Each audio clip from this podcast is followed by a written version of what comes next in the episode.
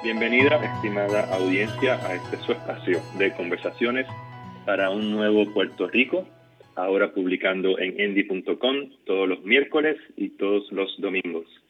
En este espacio vamos a estar dirigiendo nuestra conversación y nuestra mirada y nuestro esfuerzo hacia ese Puerto Rico que intenta rearticularse y que debe rearticularse luego del COVID-19 y de las varias crisis que hemos estado atravesando en los últimos años y para precisamente hablar del rol que deben y deben seguir eh, desempeñando las organizaciones sin fines de lucro en Puerto Rico y, y sobre el trabajo que la Fundación Comunitaria de Puerto Rico va a estar realizando, tenemos como invitado en este espacio al doctor Nelson Colón Tajats, presidente ejecutivo de la Fundación Comunitaria de Puerto Rico. Bienvenido, Nelson. Muchas gracias, Alvin. Muchas gracias por tenerme en el programa y saludos a la audiencia. Bien, la Fundación Nelson obviamente tiene un trayecto de 35 años de trabajo comunitario en Puerto Rico eh, y tú has dirigido eh, los destinos de la organización por los últimos este, 20 años, las últimas dos décadas, que son las dos décadas quizás más turbulentas que Puerto Rico ha, tenido eh, posiblemente en la segunda mitad de, este siglo, ¿no? Del siglo pasado y del comienzo de este siglo. Así que Nelson, dale una idea, por favor, a nuestra audiencia de dónde viene la fundación, cómo se funda y cuál es el trabajo en general que ha hecho en los últimos 35 años.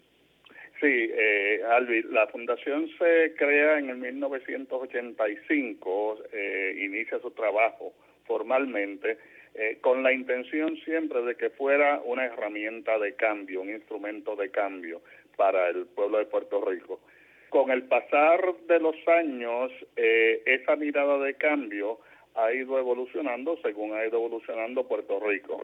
Así que en estos momentos eh, la, la, fundación, fiel a sus raíces, sigue siendo una organización filantrópica que apoya a comunidades en Puerto Rico, principalmente comunidades de bajos ingresos, para que logren su autodesarrollo y logren su autosuficiencia. Así que en esa formulación de apoyar comunidades para lograr eh, su autodesarrollo, hemos traído distintos eh, jugadores y jugadoras a la mesa. Eh, por un lado, están las organizaciones sin fines de lucro, por otro lado, están donantes en Puerto Rico, individuales, familiares, corporativos, que aportan de manera generosa para que este trabajo se haga. La Fundación usa dos herramientas principales para lograr ese proceso de transformación y de cambio. Una herramienta que es la más conocida es eh, la herramienta de la inversión social o lo que se conocía antiguamente como donativos. Con esa herramienta de inversión social, eh, nosotros llevamos a cabo dos acciones principalmente. Una es la inversión filantrópica eh, y mediante la inversión filantrópica nosotros hacemos aportaciones a organizaciones sin fines de lucro eh, que están trabajando las áreas de salud, educación, desarrollo económico, energía renovable, agua y vivienda. Eh, y la otra herramienta que tiene la fundación es la herramienta de asesoría técnica. Quiere decir que los donativos, las aportaciones, la inversión que hace la fundación va guiada eh, técnicamente por gente que son expertos en cada una de estas áreas que te, que te mencioné. Eh, así que eh, en este momento eh, la fundación ha ido cambiando sus prioridades y respondiendo a las urgencias del momento. así que hicimos un giro significativo después de María. Con los terremotos nos movimos al área de Guánica, eh, y Ponce y el área sur, eh, hemos conseguido eh, apoyos importantes de empresas del área. Y ahora con el reto de la pandemia, pues estamos basándonos en nuestras raíces, igualmente logrando adaptaciones efectivas para poder apoyar las comunidades desde sus bases, desde sus raíces y desarrollar esas capacidades que las comunidades tienen ya, solo hace falta potenciarlas. Y pronto estaremos hablando en la conversación sobre específicamente el modelo de salud comunitaria que está eh, capitalizando y apalancando la Fundación Comunitaria de Puerto Rico en este mundo, en este periodo post-COVID-19. Pero antes de entrar ahí, Nelson, vamos a hablar un poco del espacio de las organizaciones sin fines de lucro y cómo eh, se han venido entrenando ¿no? Eh, en, los últimos eh, tres años de María para acá, aunque ciertamente hay, hay unas experiencias previas ¿no? que se construyen sobre las recientes. Pero ciertamente hemos pasado por tres, tres momentos intensos y tres situaciones extremas, ¿no? muy corridas una tras otra. Eh, y las organizaciones sin fines de lucro han podido construir sobre su propio conocimiento, construir sobre su propia experiencia. Y ahora, ubicándonos en este momento, cuando hemos estado casi cinco semanas eh, acuartelados y con una, una cierta limitación física para las organizaciones acudir a las comunidades físicamente, eh, hemos estado, la gran mayoría de nosotros, este, ¿no? Eh, limitados en ese sentido cuando se abra, entre comillas, este, la, economía y los espacios sociales, ¿cuál es el cuál es desde el sector, cuáles son los puntos principales que debemos que se deben abordar inmediatamente para empezar a apuntalar ¿no? esa fibra social? Eh, mira, eh, hay que tener dos miradas eh, a ese rol del sector en este proceso de apertura futura. Eh, una mirada eh, muy importante es la aportación que hace el sector a la economía de Puerto Rico. Eh, y esa mirada es crítica porque la economía depende de la salud de la gente, pero además la gente que trabaja en el sector está generando ingresos, están comprando, tienen una actividad económica vigorosa. Así que eh, una manera de mirar al sector importante es no solo por eh, un instrumento que atiende necesidades, sino que además de atender necesidades, eh, hace una aportación importantísima a la salud económica y la salud social de Puerto Rico. Yendo ya más específicamente al proceso de transición eh, de cara a una eh, futura apertura, eh, cuando ese proceso lo he visto en otros lugares, corre sobre una sobre un riel muy fuerte que es la actividad que ocurre en las comunidades, en la gente organizada, eh, ocupándose de que sus residentes tengan eh, lo básico para funcionar, rearmando la economía comunitaria, por ejemplo. Eh, hay que reactivar empresas comunitarias, hay que apoyar eh, al dueño o la dueña del colmadito de la esquina, eh, hay que apoyar a la gente que se ha activado haciendo mascarillas y reactivando en cierta medida lo que era en Puerto Rico la, la industria de la aguja.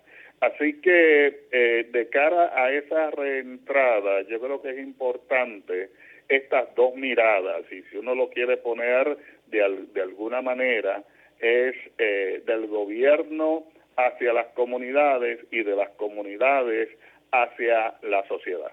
Eh, ¿por, qué, ¿Por qué esta doble vía es sumamente importante? Porque esa es una herramienta, ese es un instrumento eh, que tiene Puerto Rico, ese es un instrumento que tiene a su disposición el gobierno que le da poco apoyo, eh, lo usa poco como aliado. Eh, así que recientemente esta pandemia provoca que de parte del sector hayan acercamientos vigorosos al gobierno de Puerto Rico y de lo que se trata en este momento es que el gobierno de Puerto Rico pueda incorporar como un pilar, como un motor de activación social y económica a las organizaciones sin fines de, lucro, que lo vienen haciendo ya, eh, pero dentro de un estado de eh, precariedad y de un estado de insuficiencia. Así que de lo que se trata ahora es, en este diseño de inversión gubernamental, eh, hacer aportaciones significativas, robustas, para que este sector pueda cumplir de manera efectiva el rol que ha cumplido históricamente en la sociedad. Ciertamente eh, hay movimientos dentro de, este sector para poder capitalizar ¿no? y hacerse eh, disponibles al gobierno eh, en los fondos federales que están entrando a Puerto Rico y que se nos vea como, tú bien dices, como un pilar de la reconstrucción económica y social de Puerto Rico. Eh, y creo que eh, es una oportunidad que el sector está aprovechando para unidos eh, ir acudir a las autoridades, acudir a la oficina de la gobernadora y participar y competir de tú a tú con el resto de los sectores de la sociedad que están compitiendo ¿no? por estos fondos fondos este federales que van a estar entrando. Así que ciertamente el, el, el, el clamor y, la y, también pues la, voluntad de este sector es hacerse disponible de, como un socio estratégico eh, del, del, gobierno eh, y no como un, eh, sector que hay que donarle, sino en, otras, como tú bien dices Nelson, hay que invertir en este, en este sector, ¿no? el sector de las organizaciones de lucro. Eh, Yendo entonces, Nelson, a la experiencia de la Fundación Comunitaria de Puerto Rico, eh, ustedes han trabajado mucho el tema de los capitales comunitarios, ¿no? A través de los últimos años. Hay un concepto que es casi único de la Fundación eh, Comunitaria y me parece que la matriz de, capitales comunitarios es importantísima para diseñar.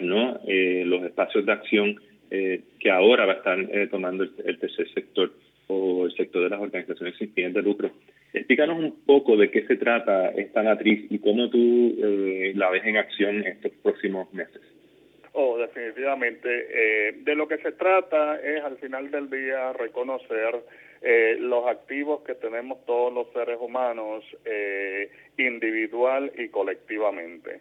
es reconocer que esos activos pueden nacer y crecer desde nosotros mismos, desde nuestras comunidades, eh, y que para eh, lograr dinamismo no necesariamente tienen que depender del recurso externo.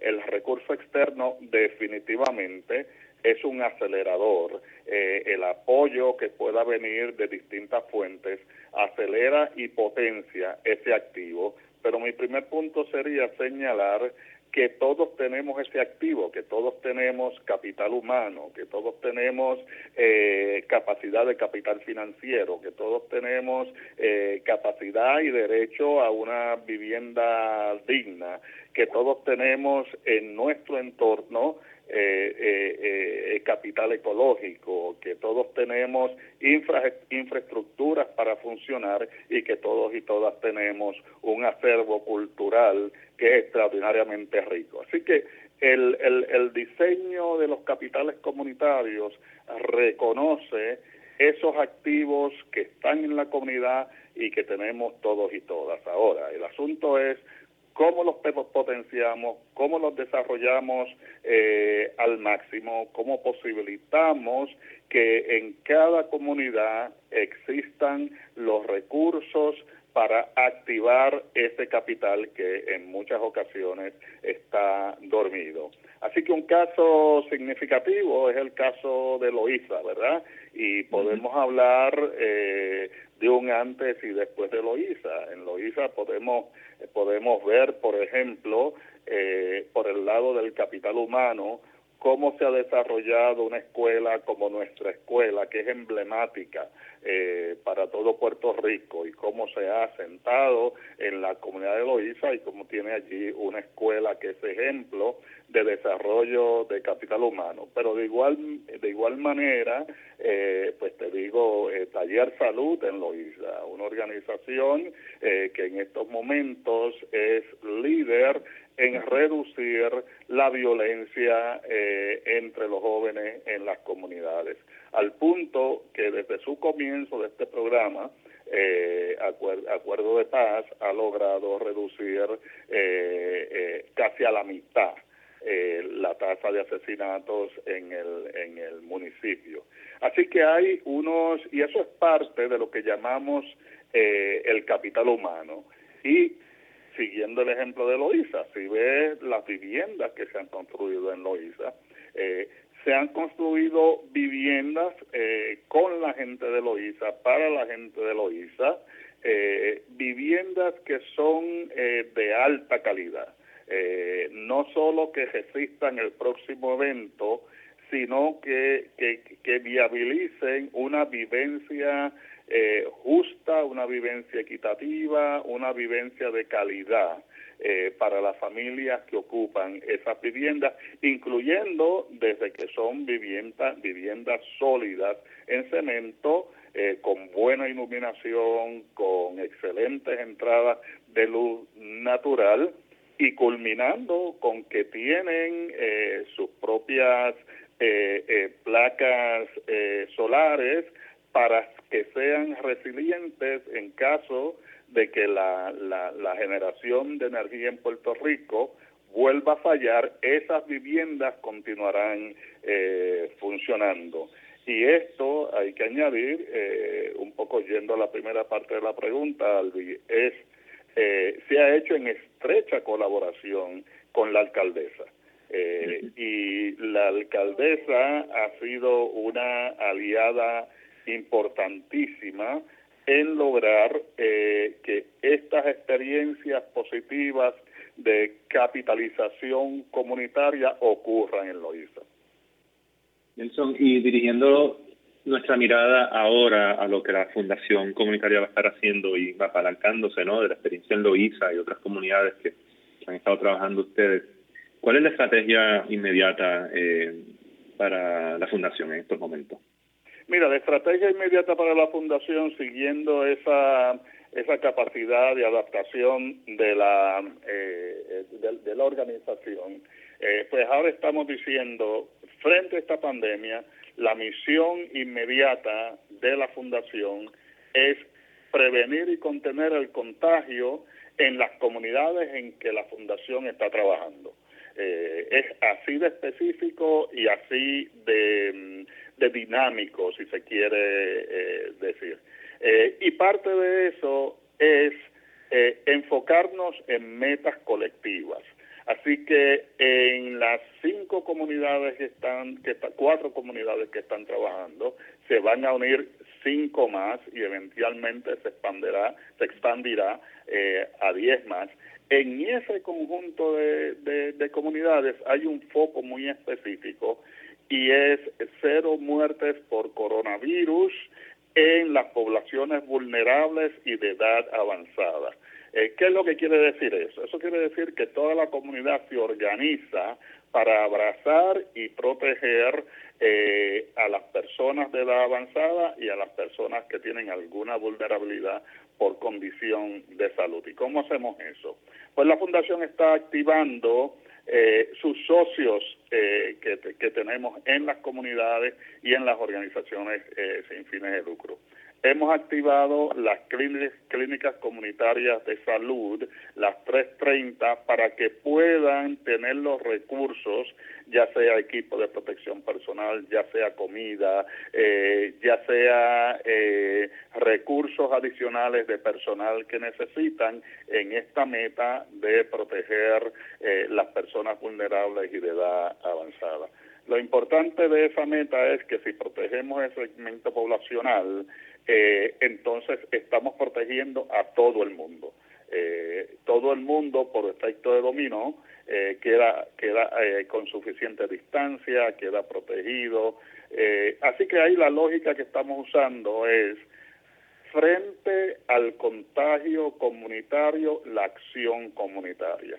Lo que falta en el diseño del gobierno eh, que activó eh, el distanciamiento social, eh, activó el asunto del toque de queda, hizo varias activaciones ciudadanas. Lo que hace falta y lo que ha hecho falta y lo vamos conociendo en, en las comunidades que estamos trabajando es que la comunidad misma se organice sin esperar que el gobierno venga a generar, eh, a proveerle los recursos sencillamente porque o no le llega o se toma demasiado tiempo. Así que específicamente, eh, ¿qué estamos haciendo? Apoyo a los 330 para que tengan la capacidad eh, de proveer ese servicio apoyo a una organización, Vamos Puerto Rico, que está organizando recursos de la Escuela de Medicina, está organizando eh, eh, recursos comunitarios, está fortaleciendo a los líderes comunitarios para que se mantengan en un proceso constante, continuo y regular de educación. Eh, además, se ha hecho un, un vínculo con laboratorios eh, locales para que una vez eh, la educación llega a la población y a la comunidad y parte de la educación es identificar los síntomas, una enfermera de la comunidad recibe las llamadas. Esa enfermera hace el primer cernimiento y de, de el cernimiento de la enfermera entonces se dirige ya sea al 330 o ya sea a los otros 30 eh, centros de salud o ya sea al laboratorio eh, para las pruebas. Así que se mantienen eh, constantemente vinculados haciendo lo que uno puede llamar en cierta medida el, el, la prevención en su sitio, ¿verdad? Sí. Mediante reuniones regulares todos los lunes Así que el, el, el, el, contact tracing eh, lo van a comenzar ahora, una vez eh, ya están haciendo las pruebas y el rastreo eh, comunitario lo comienzan a hacer ahora siguiendo modelos que van a estar diseñados por dos epidemiólogos. Así que en una cápsula lo que estoy sugiriendo y diciendo es que en el modelo comunitario eh, el gobierno puede ver con el trabajo de las organizaciones sin fines de lucro lo que se puede lograr a nivel de todo Puerto Rico. Los ejemplos están ahí, las experiencias están ahí eh, y los resultados comienzan a mostrarse. En las comunidades que estamos trabajando, no ha habido una sola muerte en las personas eh, de edad avanzada y, en, eh, y con vulnerabilidad eh, y los casos sospechosos de coronavirus han sido rápida y debidamente identificados y apoyados por esta red social que está liderada por una organización sin fines de lucro. Nelson, ¿cuáles son esas comunidades en las que están? Mira, esto partió inicialmente del trabajo que hacía la fundación en, eh, en Guánica, en el área sur, después de los sismos, eh, así que está Arenas, eh, La Luna, eh, La Laguna. Eh, que están en el sur de Puerto Rico, Están por lo, pronto, en el sur, en el área de Guánica, hay una extensión eh, a Salinas, una comunidad que se incorpora ahora, se está incorporando otra comunidad de, de Utuado, eh, y en la medida en que lleguen los recursos, eh, pues iremos expandiendo a todas las comunidades que tengan el perfil de organización que se necesita para hacer este tipo de trabajo. y con el tema de la precariedad de la toma de muestras, este, la, lo, inestable de los datos, eh, el peligro y la amenaza que existe de un eh, rebrote, ¿no? Este, de que vaya un recontagio cuando abramos la, entre comillas, ¿no? La, la, economía. ¿Cómo estas, estas variables entran en, en el plan de acción de ustedes? Mira, eh, de la manera que entran primero eh, eh, pruebas, pruebas, pruebas, ¿verdad? como el, así que hemos hecho una inversión en la compra de pruebas, hemos hecho una alianza con el laboratorio Toledo. Así que se están haciendo las pruebas disponibles para esas comunidades. Lo otro que vamos a hacer es los epidemiólogos están diseñando una muestra, eh, es decir, que yendo más allá de, eh, de síntomas evidentes, entonces se va, se va a hacer un muestreo de toda la población eh, en la arena, en, la, en arenas, por ejemplo, eh, es una comunidad de 700 habitantes. Pues de acuerdo al perfil eh, eh, estadístico que exista ahí, pues se hará una muestra para toda esa eh, población. una vez se lleve a cabo ese muestreo y, y, dándole las pruebas a todas las personas en esa muestra, entonces empieza el proceso de rastreo, principalmente telefónico, desde la misma comunidad. Eh, por aquí la clave es eh, eh, muestreo amplio y pruebas. Estamos eh, ahora en el proceso de diseño, así que no te puedo decir cuáles son los criterios de esa muestra, pero va a ser una, una muestra amplia. Así que desde esa, es, esa, esa, esa guía muy básica, ¿verdad? De, de muestrar, muestrar, muestrar eh, una, un segmento significativo de la comunidad que pueda darnos una buena lectura eh, de niveles de contagio eh, desde esa base y activándose la, la comunidad como la misma el mismo recurso que necesitamos para hacer el contact tracing o el rastreo eh, o sea, no hay una base de confianza más sólida que un vecino llamándote y diciéndote, mira, tú saliste positivo eh, en las pruebas que hicimos eh, y, y, con quién tú has estado en contacto y quiénes están ahí. Y eh, esa es una base de confianza mucho, mucho más sólida que eh, la atención de un extraño haciéndote ese mismo tipo de preguntas. Pero eso está, está guiado, eh, y esta es la gran ventaja de las organizaciones sin fines de lucro, está guiado por la ciencia de la epidemiología, no hay ningún otro criterio. Es decir, no está contaminado por criterios políticos, no está contaminado por este eh, fuerzas de lucro, eh, que entonces te llevan, como en el caso, y hay que hablarlo, como en el caso, la, la, la primera decisión de muestras de Puerto Rico, pues eh, eh, fue a parar allá. Australia. así que todo esto, todas estas variables a nivel de las comunidades está controlada y, y nos va a dar un proceso muchísimo más puro y un proceso muchísimo más robusto que lo que se puede hacer desde el nivel central. Nelson, una última pregunta. Eh, ¿Cómo, quizás dos últimas preguntas? Una, la primera, ¿qué esta información que se levanta eh, se pasa o no se pasa al Estado para que forme parte de la base de datos del Estado? Y segundo, ¿cómo es que, que, cómo es que la, la comunidad se entrena eh, y, y, cómo es eso escalable o no eh, para el resto del país?